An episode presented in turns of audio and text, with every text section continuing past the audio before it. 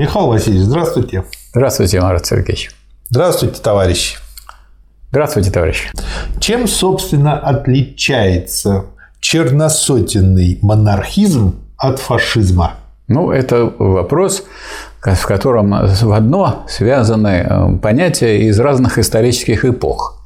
Потому что монархизм, ну, сказать, черносотенный монархизм, это к чему относится? К феодализму. К феодализму. А то Второе, а фашизм относится к империализму. к империализму, то есть к высшей стадии капитализма. Поэтому они никогда не пересекаются. Поэтому как бы их отличать, ну, как бы их одновременно не бывает.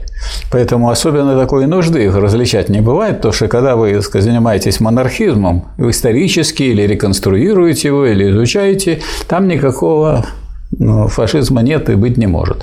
А когда вы берете фашизм, ну, фашизм, конечно, может, так сказать, какие-то воспоминания, связанные с предыдущей эпохой, делать. Потому что если бы этот самый монарх... Э, черносотенный монархизм был связан с преследованием каких-то там людей или наций и так далее, вот тут есть некоторые элементы. Бей жидов, спасай Россию. Да, вот, Чем это, да, вот, вот в этом смысле, вот у фашизма, как более развитой такой э, системы, потому что фашизм – это э, идеология и политика наиболее реакционных шовинистических элементов финансового капитала. А финансовый капитал – это э, финансовый, это банковский, связанный, сросшийся с промышленным и при господстве финансового.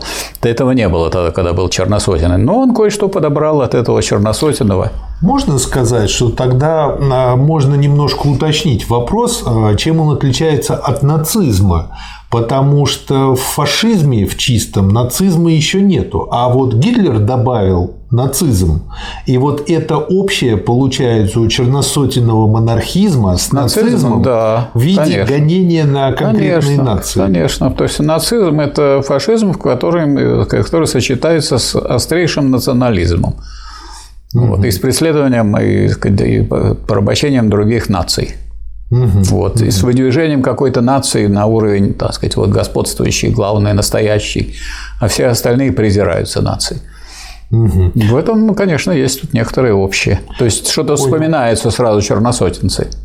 Понял. И я думаю, знаете еще почему вопрос возник? Потому что очень часто, когда употребляют слово империя, ну, ведь империализм имеет э, с точки зрения языка корнем слова конечно, империя. Конечно. Сразу вспоминается Романовская империя, и поэтому у людей кажется ощущение, что это про одно и то же.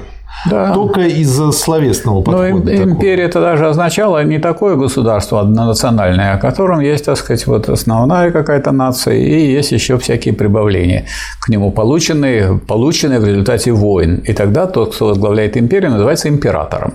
Понятно.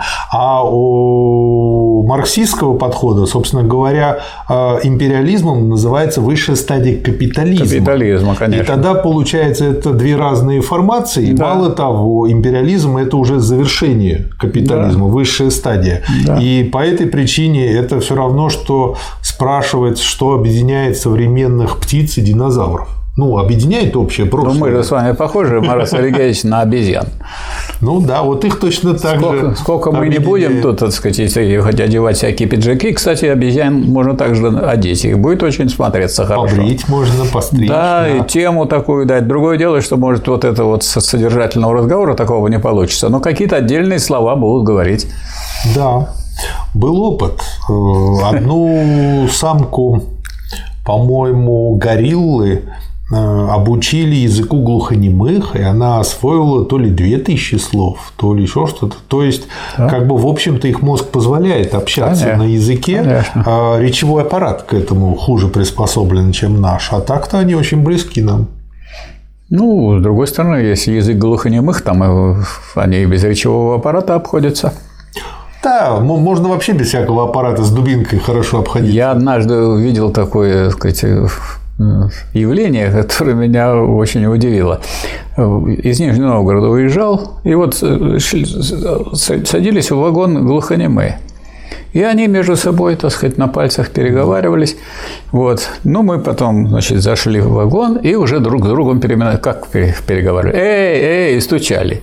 А глухонемые, как будто они не прекращали вообще никакого разговора, они через стекло прекрасно говорили. Да, у них есть и свои мы, преимущества. И мы тогда поняли, как мы тут жалко выглядим на этом фоне. Да, особенно когда шумное помещение. Оригинально, просто. да, оригинально. Это да. Спасибо, Михаил Васильевич. Да, вам спасибо. Спасибо, товарищ. Спасибо.